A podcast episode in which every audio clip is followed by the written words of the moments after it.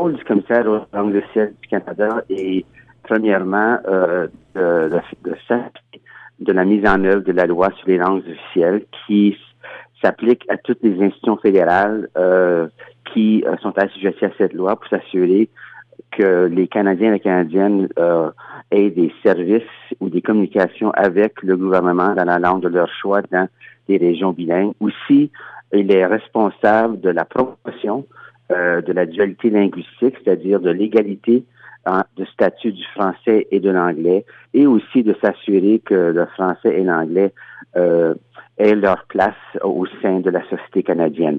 Donc, c'est aussi, effectivement, c'est de faire la promotion de la dualité linguistique et qui est une valeur fondamentale canadienne. Euh, merci pour euh, ce, ce, rappel, euh, Monsieur Théberge. Euh, donc, peut-être aussi revenir sur le fait que bon, on était en train de, de, procéder à la modernisation du règlement sur les langues officielles au Canada depuis un certain temps. donc, qu'est-ce qui a amené à cette à cette révision du règlement au Canada? Donc, tout d'abord, le règlement, c'est les critères pour la mise en œuvre de la partie 4 qui est communication avec et prestation des services auprès des Canadiens dans la langue de leur choix. Euh, le règlement euh, était axé, fondé sur des données démographiques, sur des critères euh, euh disons, mathématiques et les changements qui ont été apportés, il y a certaines améliorations, ont une définition beaucoup plus large de, du français langue maternelle, mais il y a quand même des éléments qui me trouble. Premièrement, le concept de proportion. Donc, on définit qu'il faut qu'une région ait 5% de francophones afin d'être en mesure d'obtenir des services. Et ça, c'est toujours un danger étant donné les changements démographiques rapides au Canada, que du jour au lendemain, le, seuil baisse, surtout dans les grandes villes. Euh, deuxièmement, euh, on ne tient pas compte du concept s'appelle la vitalité des communautés. On parle d'une école. Euh, mais les écoles existent déjà dans des endroits, mais étant donné les changements démographiques, on a des endroits qui n'ont pas d'école, donc euh, un manque, euh, il y aurait un manque de services. Donc, on aimerait élargir le concept de vitalité pour parler de centre culturel, de parler des médias, de parler de tout ce qui, qui constitue la vitalité d'une communauté pour s'assurer qu'il y ait accès à des services. et le troisième point, c'est la complexité du calcul.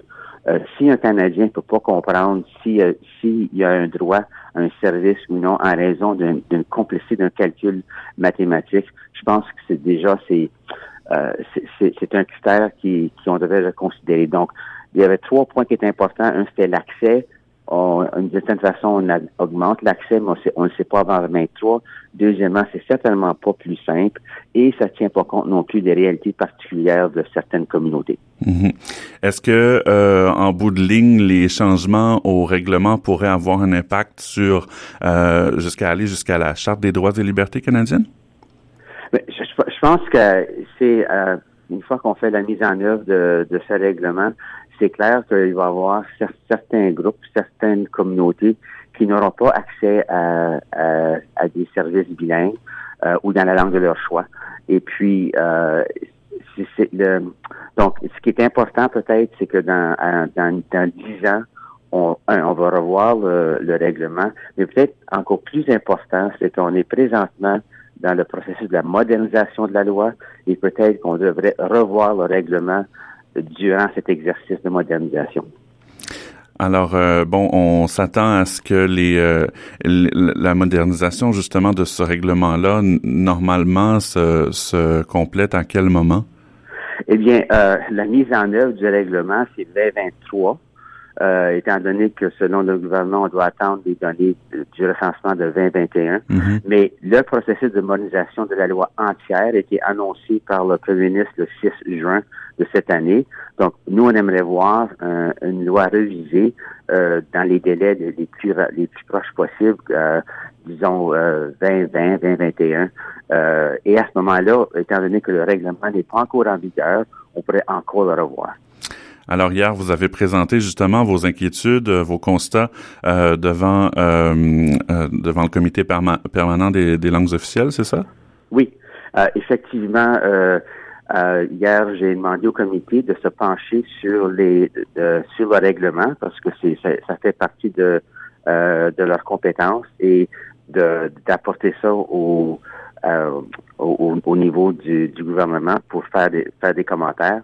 Aussi, hier, j'ai beaucoup parlé de, de aussi du concept de la dualité linguistique, jusqu'à quel point c'est ça semble de moins en moins compris au Canada, euh, surtout dans, dans certaines provinces. Euh, qu'on doit respecter les droits constitutionnels, les droits linguistiques euh, des citoyens et des citoyennes. Mm Monsieur Théberge, quel regard vous posez sur tout ce qui se passe particulièrement en Ontario ces temps-ci, mais qui a des échos dans toutes les provinces canadiennes? Est-ce que vous êtes inquiet? Est-ce que vous croyez au contraire que la mobilisation des gens puisse quelque part faire avancer la cause francophone au Canada? Quel regard vous avez là-dessus? Eh bien, euh, je, je, suis extrêmement déçu euh, par les événements euh, en Ontario, euh, qui s'ajoutent à des événements dans plusieurs autres juridictions, que ce soit au, au Manitoba, en Saskatchewan, au Nouveau-Brunswick, etc., qui fait en sorte que ça, ça m'amène à constater que il semble avoir au Canada une érosion des droits linguistiques des francophones.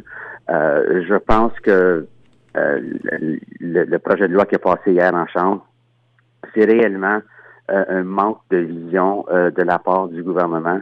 Euh, à, à toute fin pratique, le, le, le, le, bureau du commissaire il, est assujetti à un ombudsman, mais on, en bout de ligne, c'est pas ce que les, les Ontariens et Ontariennes ont besoin pour défendre leurs droits linguistiques.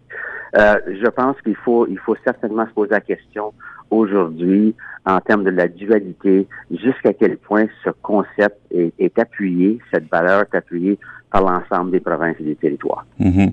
Est-ce que vous pensez que, euh, peut-être une dernière question, euh, Monsieur le Commissaire, est-ce que vous pensez que euh, la, majorité anglophone au Canada, euh, à tout le moins celle qui nous représente au, au, Parlement, comprend bien justement cette dualité linguistique-là et, et, et et comprend suffisamment l'histoire qui euh, a mené justement au fait que les francophones euh, aient des droits euh, aussi aussi importants dans notre pays. C'est une question intéressante parce que lorsqu'on on lit les sondages, à peu près au-delà de 80% des Canadiens, de façon générale, appuient le concept du bilinguisme, des langues officielles et de, la dualité. Mais je ne sais pas jusqu'à quel point le concept est compris. Euh, donc, je pense qu'il est important, c'est de, de, de, de, de, de s'assurer qu'au au niveau de, la majorité, qu'on ait une sensibilisation, une plus grande promotion de la part de, de des instances euh, gouvernementales de, c'est quoi la dualité.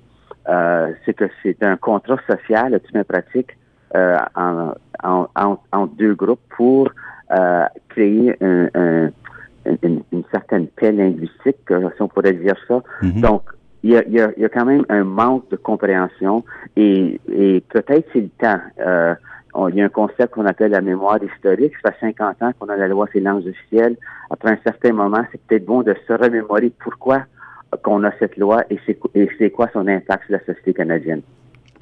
Ben, euh, on va travailler en ce sens-là et euh, on est content d'avoir euh, votre appui pour le faire ou à tout le moins que vous soyez là pour pour guider et remettre les pendules à l'heure de temps en temps.